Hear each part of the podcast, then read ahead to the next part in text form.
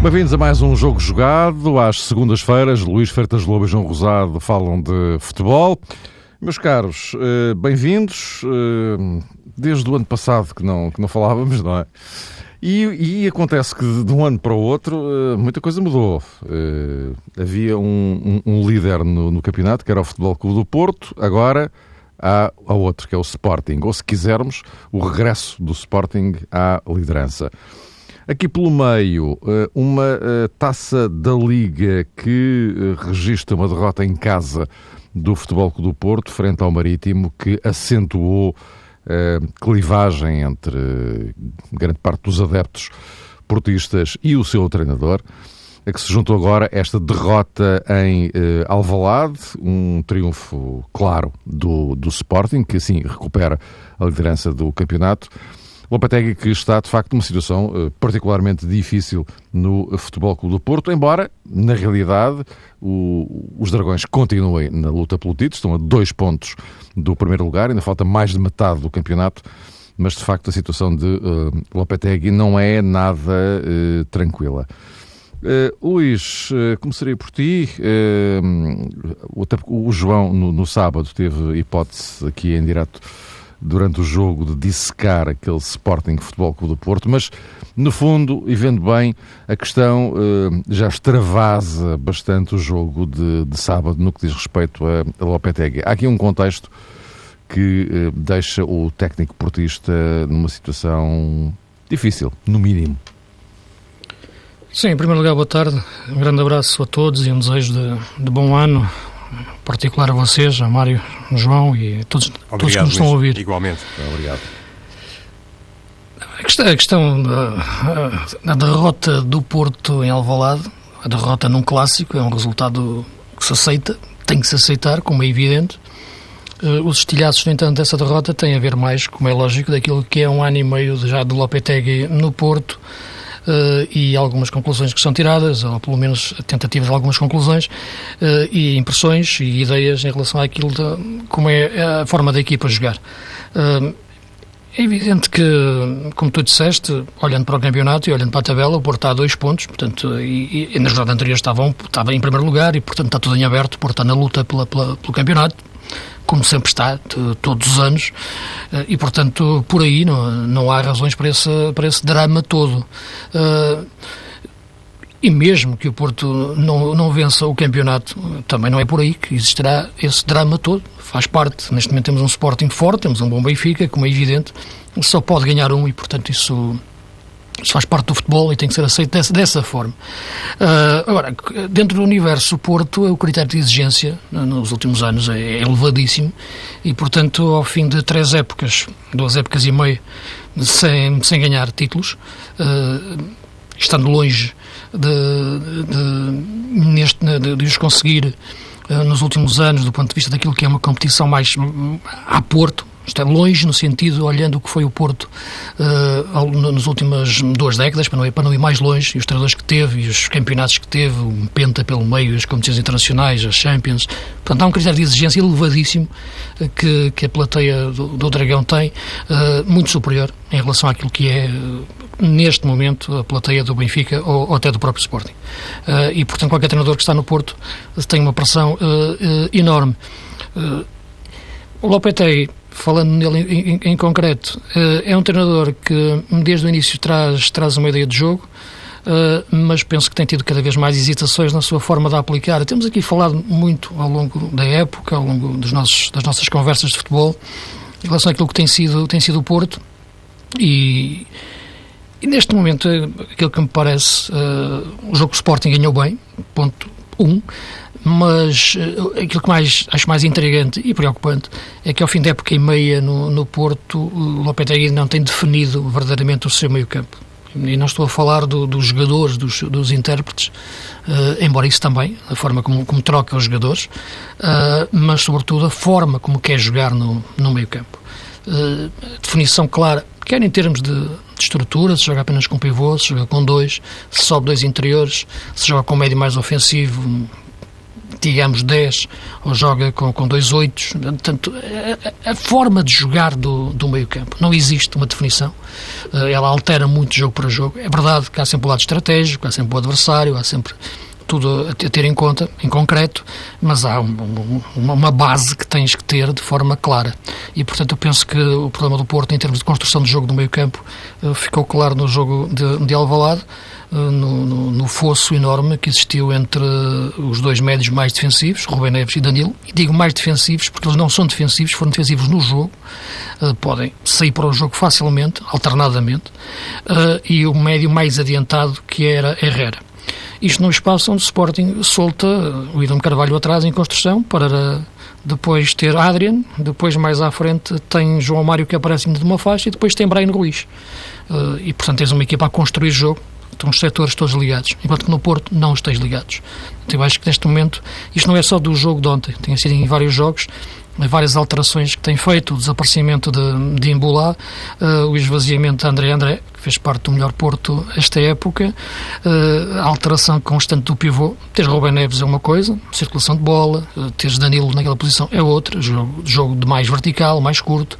Uh, Herrera é um jogador que sai para o jogo de ruptura, não é um jogador de posse, diferente de André André, que é um jogador mais de sair da pressão, de aguentar a bola, segundas bolas. Portanto, há aqui os jogadores em si, o que me parece é que à frente das ideias estão as características dos, dos jogadores. E quando Lopetegui pensa a forma de jogar, pensa nas características que os jogadores têm e isso lhe pode dar uma determinada forma de jogar. Portanto, antes da ideia, está as características dos jogadores que lhe dão uma forma de jogar e não uma ideia para depois meter os jogadores que a melhor interpretam. Eu acho que neste momento uh, eu não consigo definir bem como é que quer jogar o meio-campo do Porto, uh, mas só para terminar agora esta primeira intervenção, olhamos para o jogo olhando só para um jogador. No espaço 10, digamos assim, jogando nas costas do ponta de lança, a zona de criação por natureza, a zona onde se vai criar o último passe, onde se vai inventar os lances de golo. Uh, nesse espaço, o Sporting teve Brian Ruiz, craque. Uh, o, o Porto teve Herrera. É diferente. Tem as suas qualidades, mas não é um construtor, não é o criativo do último passe. E quando tens na posição 10 Brian Ruiz e a outra equipa tem na posição 10 Herrera, é impossível que, de facto, em termos de construção de jogo, uh, a equipa que tem Brian Ruiz não esteja superior nessa zona, que é a zona de definição. Uh, e neste momento, uh, eu penso que o grande problema do Porto está, está no meio-campo. Quando se falava no 11 base e na rotação, falava-se sempre no, no, trio base, que é do meio-campo, ou no quarteto base, quando joga mais um médio escondido. e o jogo de Alvalade foi um pouco o espelho dessas indefinições que, que eu posso resumir sinteticamente e em termos hábeis na, na questão Herrera-Brian Ruiz. Não é possível esta diferença enorme de criação numa posição-chave nas duas equipas.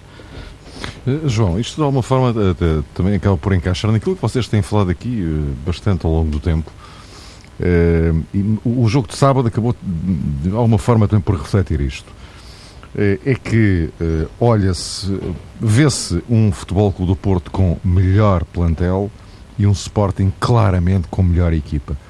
Ora, o, o, o que faz com que uma coisa seja assim e a outra uh, assado passa claramente pelo papel do, do, dos treinadores e, um, de facto, Jorge Jesus ganhou em toda a linha a Lopetegui no, no jogo de sábado.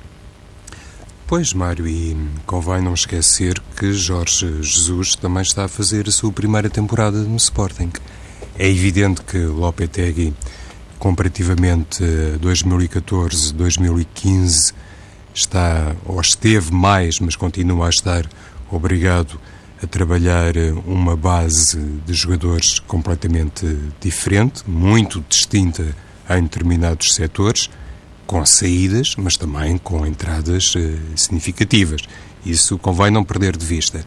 Mas uh, precisamente olhando para a primeira temporada de Jesus em Alvalade e olhando para esta circunstância especial de Lopetegui eventualmente poder esgrimir esta atenuante de ter agora um plantel muito distinto face àquele que marcou eh, os seus primeiros meses de trabalho eh, no Dragão. Atendendo a isto, é difícil encontrar eh, razões que possam permitir, neste caso, a Pinta Costa, manter a aposta em Lopetegui. Há pouco, quando estavas a fazer o lançamento para o Luís e fazias essa um, advertência, digamos assim, de que o Futebol do Porto está apenas a dois pontos da liderança, eu atrevo-me a dizer que isso é que é verdadeiramente dramático e ilustra a situação muito complicada do Lopetegui. Porque um Futebol do Porto, matematicamente, numa posição que está longe de ser irremediável, está do ponto de vista do seu universo interior mergulhado em grande turbulência. E, de facto, a vida não está fácil para os treinadores espanhóis, pelo menos para alguns. Há pouco tivemos a notícia confirmada da saída de Rafa Benítez eh, do Real Madrid. E, e deixa-me dizer, eh, Mário, fiquei muito surpreendido com a forma como Florentino Pérez e a máquina de comunicação do Real Madrid organizou esta cerimónia de transição, apresentando Zinedine Zidane uma foto de família, com mulher, vestida de vermelho, parecia quase um casamento, muito parco em palavras Zidane. Sabemos que o Real Madrid é um clube que olha muito para o lado social e para a sua projeção social, mas francamente fica surpreendido com a maneira como Florentino Pérez, de forma muito resumida, elogiou o trabalho de Rafael Benítez e apresentou Zidane, ainda mais surpreendido com as poucas palavras uh, de Zidane. Enfim, finalmente o Real Madrid tem um, um galáctico, isto em comparação com o tempo recente de Rafa Benítez na sua orientação técnica, mas faz supor uh, esta decisão de Florentino Pérez, que realmente aquilo que muitas vezes tem sido especulado, que Joaquim Love pode entrar no Real Madrid a partir do próximo verão, será uma realidade. E estou aqui a abrir este parênteses eh, longo a propósito do Real Madrid, porque eu acho que no Futebol do Porto existe aqui um problema semelhante. Lá está. O Real Madrid também não está fora de todas as suas corridas, não está hipotecado o grande objetivo, se quisermos, do Real Madrid, ou os grandes objetivos, naquele caso tem que se falar assim eh, para esta temporada, mas Florentino Pérez tomou a sua decisão. E Pinto da Costa, penso eu, que está confrontado realmente com um dilema muito similar, porque se não tomar rapidamente uma decisão, no fim da época pode ser mais complicado. Em todos os capítulos. E vamos aqui admitir a melhor possibilidade de um futebol do Porto campeão em 2015-16. Alguém acredita, com base naquilo que é possível avaliar neste momento, que Pinta Costa vai renovar o contrato com o Lopetegui, mesmo sendo campeão? que é um tem mais um, tem, tem, tem mais um ano de contrato. 2017. Sim, mas que vai prolongar este, esta aposta, este vínculo com Lopetegui, hum. mesmo neste é que, quadro. É que, é que rescindir custa o contrato todo, é? Luís, mas a questão é este, saber... mais o, mais o próximo ano, e isso de certeza absoluta que é pensado neste momento dentro do Porto. Mas o custo desportivo, em comparação com o custo financeiro... Isso é, isso é outra questão, claro. Não, não pode ser maior o, o que me parece é que se Pinta Costa achar que deve esperar pelo fim da temporada, deve manter aquilo que muitas vezes é associado ao presidente do Futebol Clube Porto como uma das suas principais características, atendendo ao estilo de gestão, e elogiável, com certeza que elogiável, ou seja, a tentativa concretizada, na maior parte dos casos, de manter o treinador contra tudo e contra todos, mas se fizer isso, Pinta Costa, no fim da temporada, não estará ainda em piores lençóis, com menos condições para tomar uma decisão no que toca ao futuro de Lopetegui?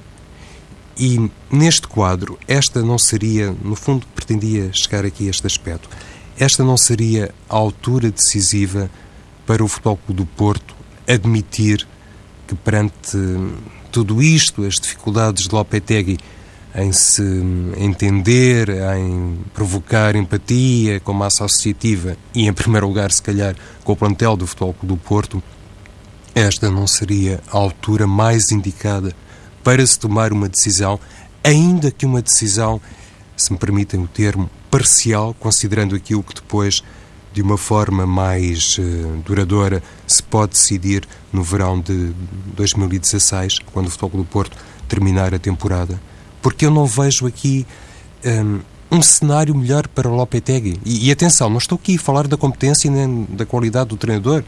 Como bem se recordam os ouvintes, ainda há bem pouco tempo fiz aqui questão de defender algumas opções de Lopetegui.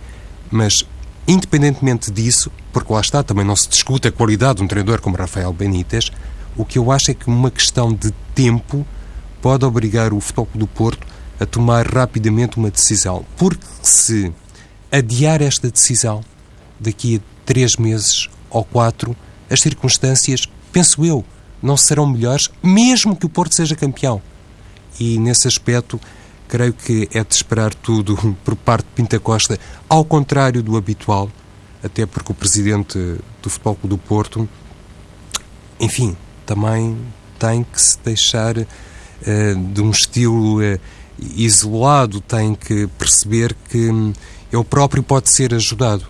E a melhor forma de Pinta Costa ser uh, ajudado é precisamente permitir que, se calhar, neste tempo novo, ele realmente também tome uma decisão que não vai na linha do que tradicionalmente decide, mas que neste caso pode ser melhor para a equipa. É, eu, eu tenho essa opinião. Uh, eu, em primeiro lugar, para fazer uma análise dessas em relação àquilo que são treinador, seja o clube qual for, seja o Porto, seja, seja outro, o Benfica, o Sporting, para pegar nos nossos grandes, uh, deve prescindir de um treinador, tem que estar na posse de, de, de dados de, concretos e circunstâncias internas que, que, que, nós não dominamos verdadeiramente e que, estão para além daquilo que fazemos aqui, que faço, que é ver como a equipa joga uh, e analisar taticamente a equipa e a forma de jogar e a evolução do jogo ao longo do, do, dos tempos. E se essa equipa rende ou não, ou se devia render mais. E acho que sim. Uh, para prescindir de um treinador tem que haver uma abordagem, uma, uma análise, uma, uh, um, conhecimento profundo de tudo aquilo que é internamente, atualmente, a relação desse treinador com o grupo, o potencial do grupo, o potencial desse, de, de, uma série de jogadores, uh, a relação entre eles, jogadores, equipa técnica, tudo isso uh, e todas as equações têm que ser tomadas, feitas, mas só com um conhecimento profundo é que possa afirmar-se que é o momento ideal para um treinador sair ou, ou, ou não. Portanto, e, e, esses dados não, não não os tenho para, para referir em relação a, a, a Lopetegui. Uh, o, o, Presidente do Porto, já em outras circunstâncias, não tem problemas em, em dispensar treinadores. O caso de Vítor Fernandes foi, foi um dos casos. E era um treinador reconhecido na sua competência, mas circunstâncias internas, que, que desconhecíamos na altura, mas que depois, enfim, acaba-se por saber, determinaram essa saída, porque o Porto estava a nível de classificação semelhante ao que está, ao que está, ao que está agora. E até tinha, uh, portanto, e até tinha ganho uma intercontinental. Lembra? Sim, para, para, além disso. Ah. Sim, portanto, uh, uh, o Paulo Fonseca foi um treinador enfim, diferente, até em termos de personalidade é muito diferente de Lopetegui, e portanto, ele próprio uh, já o reconheceu, sentiu que tinha chegado cedo demais, sobretudo naquilo que era o controle de um grupo de, de, daqueles. Portanto, há situações que nós não conhecemos e que acho que são as mais importantes para tomar uma decisão dessas. Porque estas questões que eu estou a fazer, a analisar, taticamente eu acho que o Porto tinha que render mais neste momento em termos de meio campo. Uh, é uma análise que eu faço, mas não, daqui não vou dizer em face disto, acho que o deve sair. Não, portanto, eu acho que em face disto deve-se ponderar, como é lógico, como é que, é, como é que isto está a acontecer uh, e depois uh, tomar uma análise global em relação àquilo que são estas circunstâncias todas que, que, que, que estou a referir há indícios, há coisas que se sabem, há coisas que se dizem, mas não, não, não, me permite chegar, chegar, chegar a, esse, a, esse ponto. O Porto tem contrato três anos com este, com este, com este treinador, portanto ele está a meio desse, desse, desse contrato e, portanto, se, se na altura o fez por três anos, e o Porto nunca tinha tinha dado um contrato de três anos a nenhum treinador, portanto, durante esta gestão do, do Presidente, nas últimas três décadas, uh, e, portanto, parece-me que, claramente há uma, aqui uma aposta, tem que haver um conhecimento profundo deste treinador, uh, da sua forma de liderar, da sua forma de entender o futebol, da forma de se relacionar, muito para além uh, da mera circunstância de eu estar a analisar aqui o, o triângulo do, do, do, meio-campo. esses dados é que eu acho que são relevantes para, para decidir verdadeiramente a escolha do o ficar ou não ficar com um treinador. Mesmo semana passada, quando o Porto estava em primeiro, me disse aqui que achava que, que, era uma ilusão em relação à forma de jogar, que não é pelo êxito, não é o primeiro lugar que, que, que vai-me dizer verdadeiramente a forma de jogar de uma equipa, a sua qualidade, e que o Porto, quando esteve em segunda época passada, jogava um futebol mais consistente e melhor do que esta época, é, do que esta, esta época, a semana passada, quando estava, quando estava uh, uh, em primeiro. Uh, neste momento não é a classificação que me refiro, é o nível de jogo da equipa, é as dúvidas permanentes que me aparecem dentro do meio campo, as hesitações e alterações na constituição da equipa nesse, nesse setor e a falta de ligação entre, entre setores. Portanto, eu vou uma análise puramente futebolística. Agora, a outra análise, uh, podemos ter indícios, podemos ter sinais, uh, podemos saber coisas, nós que estamos, que estamos no, no, no, no, no futebol, mas há uma avaliação que tem que ser feita pelo, pelos presidentes, como já, como já o referi quando foi o tempo, o tempo do, do Sporting, o tempo do, do, do Benfica, com os seus treinadores, uh, para, para decidir só uma nota em relação àquilo que é o melhor plantel do Porto, ou o melhor plantel do Sporting, ou o melhor plantel do Benfica. Uh, há várias formas de analisar isso. Posso concordar que seja o melhor plantel do Porto, uh, mas em que? Em talento, em jogadores de talento? Brian Ruiz, Brahimi. Em potencial, sim. Acho que sim. Em potencial, o plantel do Porto é o melhor. E há jogadores que não rendem, que deviam render muito mais. Maxi hoje não é o mesmo jogador que era do Benfica. Embolado desapareceu. Não, percebo, não sei porque André André não está a ter um rendimento consistente depois do que já jogou. Corona tem que dar mais, pela qualidade que tem. Uh, mas há valores firmes na, na equipa, uh, em comparação com outros. Slimani era um jogador quando chegou ao Sporting, não era titular. Um jogador foi trabalhado e, portanto, hoje atingiu um nível elevado agora mais potenciado por Jorge Jesus, que na época passada foi para o Marco Silva. Portanto, há aqui, também, eu também tenho que olhar para os jogadores que eram quando chegaram ao Porto e agora, passado ano e meio, como é que eles são. Ou passado seis meses, ou um ano, depende do tempo que já aqui estão, com este treinador. Cresceram ou diminuíram? poucos cresceram, embora está ali o lançamento de, de, de Rubem Neves, por exemplo, mas há outros jogadores que não atingiram um nível elevado quando, que, quando eu acho que potencialmente deveriam atingir. Portanto, há aqui uma, uma série de, de, de, de, fatores a analisar até se decidir prescindir de um treinador que eu acho que qualquer clube, mas um clube grande tem que, tem que ponderar antes de tomar uma decisão dessas. Não acho que a solução seja mandar o treinador contratar outro e resolve-se o problema. O Porto já o fez há pouco tempo, quando mandou embora Paulo Fonseca. Luís Castro ficou durante algum tempo à frente da equipa. Houve aquela reação imediata durante alguns jogos, mas depois era muito difícil dar consistência a uma forma de jogar uh, diferente. Eu acho que estas decisões tomam-se uh, quando são bem tomadas de forma responsável, tomam-se no princípio e no fim das épocas. Durante e para ir analisando. Uh, e, portanto, quando se chega a uma decisão de prescindir de um treinador, quem falha não é só o treinador, é toda a administração, é toda a direção. E, portanto, a culpa não pode cair só em cima de Lopetegui. Eu posso lhe apontar defeitos, na minha opinião, em relação, taticamente falando, mas tudo isto, a responsabilidade tem que ser, tem que ser abrangida, como, como, como dizia em relação ao Sporting, como, dizia em relação ao, como digo em relação ao Benfica, não pode ficar enfiada em cima da cabeça do treinador. É para tudo aquilo que é a escolha deste plantel, é tudo aquilo que é a escolha deste treinador, toda a administração do Porto. Por isso mesmo, Luís, é que eu há pouco dizia que Pinta Costa também tem que ter a humildade, se quisermos, de e terá, se, se for o caso, acho. Tem que ter Esforça. a humildade uh, de se deixar ajudar, precisamente para permitir que os adeptos do Futebol do Porto, porque são esses, obviamente, que sustentam o clube, um, ehm, considerem que este presidente também é capaz de reconhecer os erros. E é evidente que nós aqui, uh, eu particularmente, Falo por mim, como é óbvio, não tenho todos os dados a propósito daquilo que pode conduzir ao critério para uma decisão deste nível no Futebol do Porto. Mas acho basicamente que das duas uma.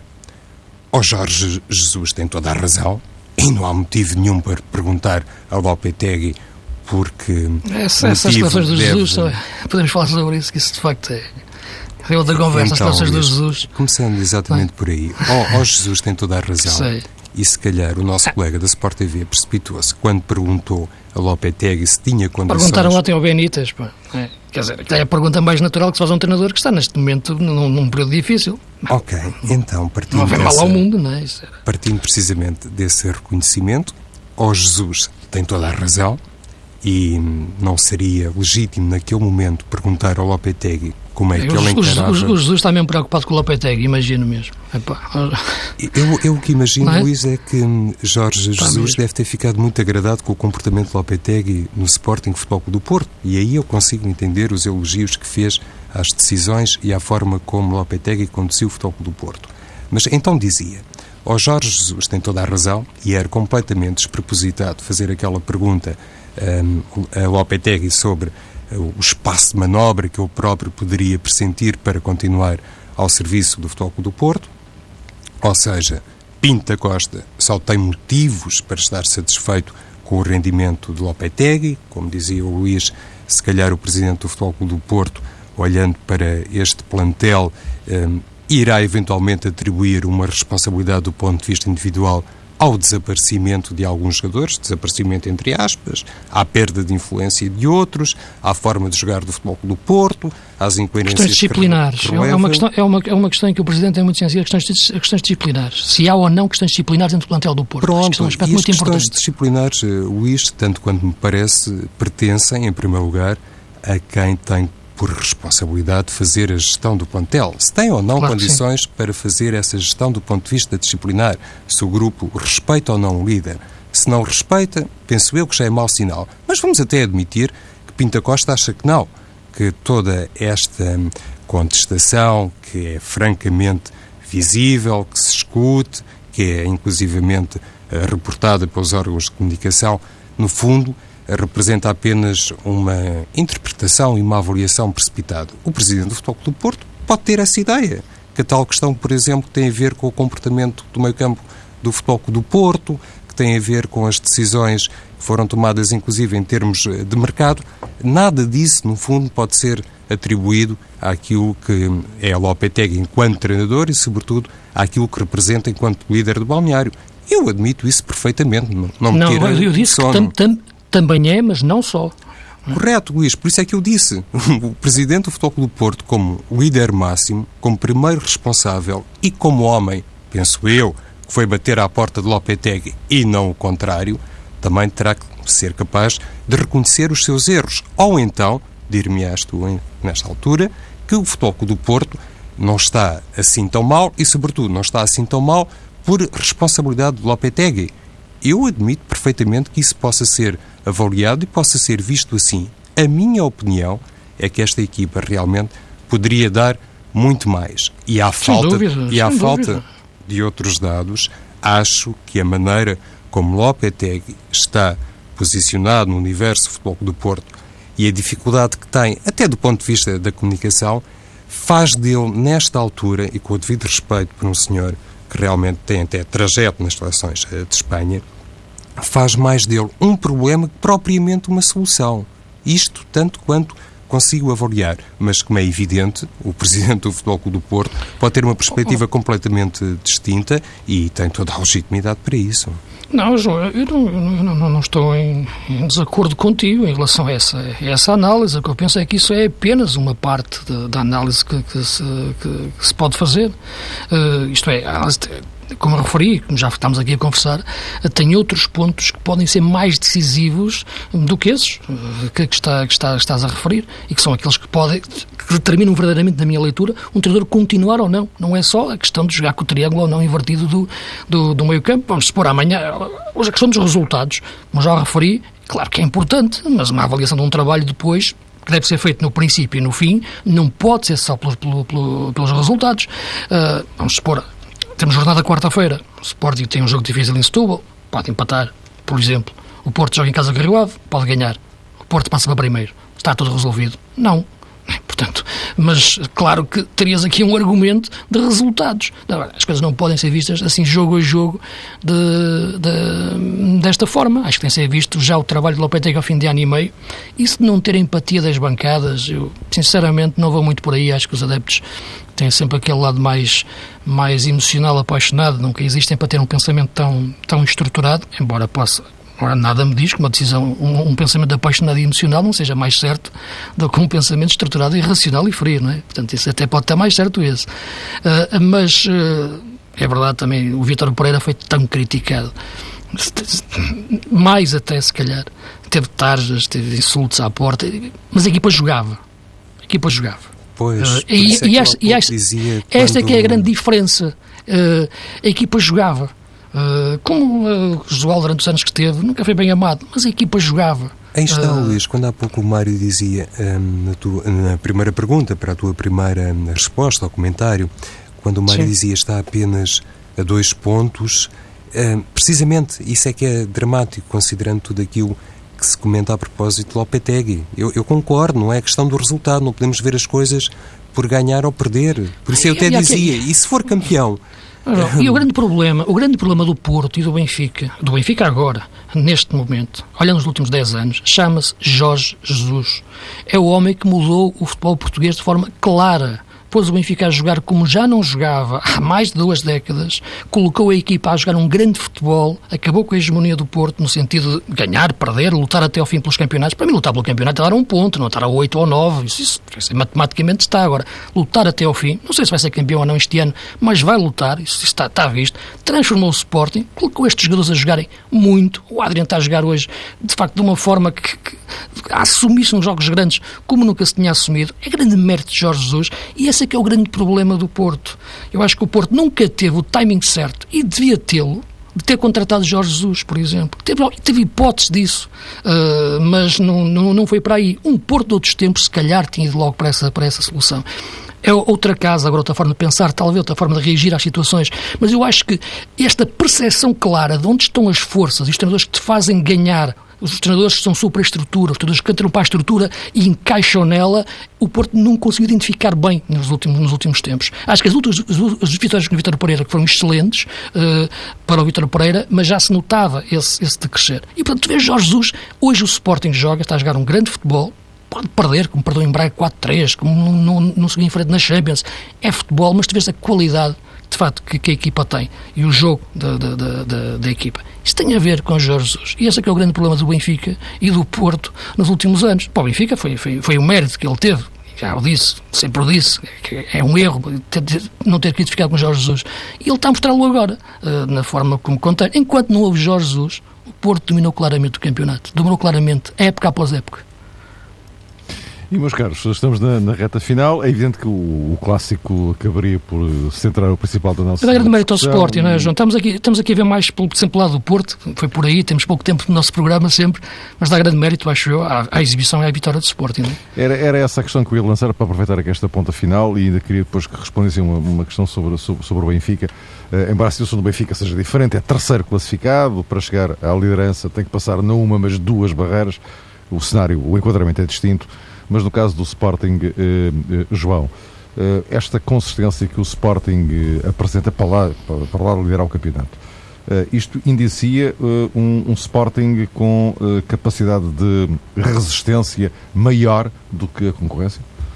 Sim, a partir sim, Mário. É, embora esta questão que o Luís levantou agora, a propósito de algum esquecimento, entre aspas, a que foi votado o mérito sportinguista Neste... Aqui na nossa conversa, as pessoas estão a ouvir, a gente está sempre a tocar no Porto, as pessoas, as pessoas, as pessoas podem pensar que nós não estamos a dar um mérito ao Sporting, ganhou bem o jogo, foi superior, não é? Mas é curioso que mesmo no fim do jogo, com aquela declaração que teve Jorge Jesus sobre a pergunta Sim. a Lopetegui, o próprio treinador do Sporting conseguiu transformar a noite, ou conseguiu trazer um tema central para a noite que não passou, na minha opinião, por aquilo que foi de facto o mérito. É, e achas que aquilo é inocente? Ele já fez aquilo a algum, algum outro treinador?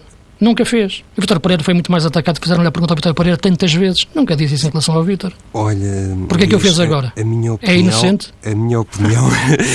eu não sei se Jorge Jesus tem alguma coisa de inocente, ah. mas.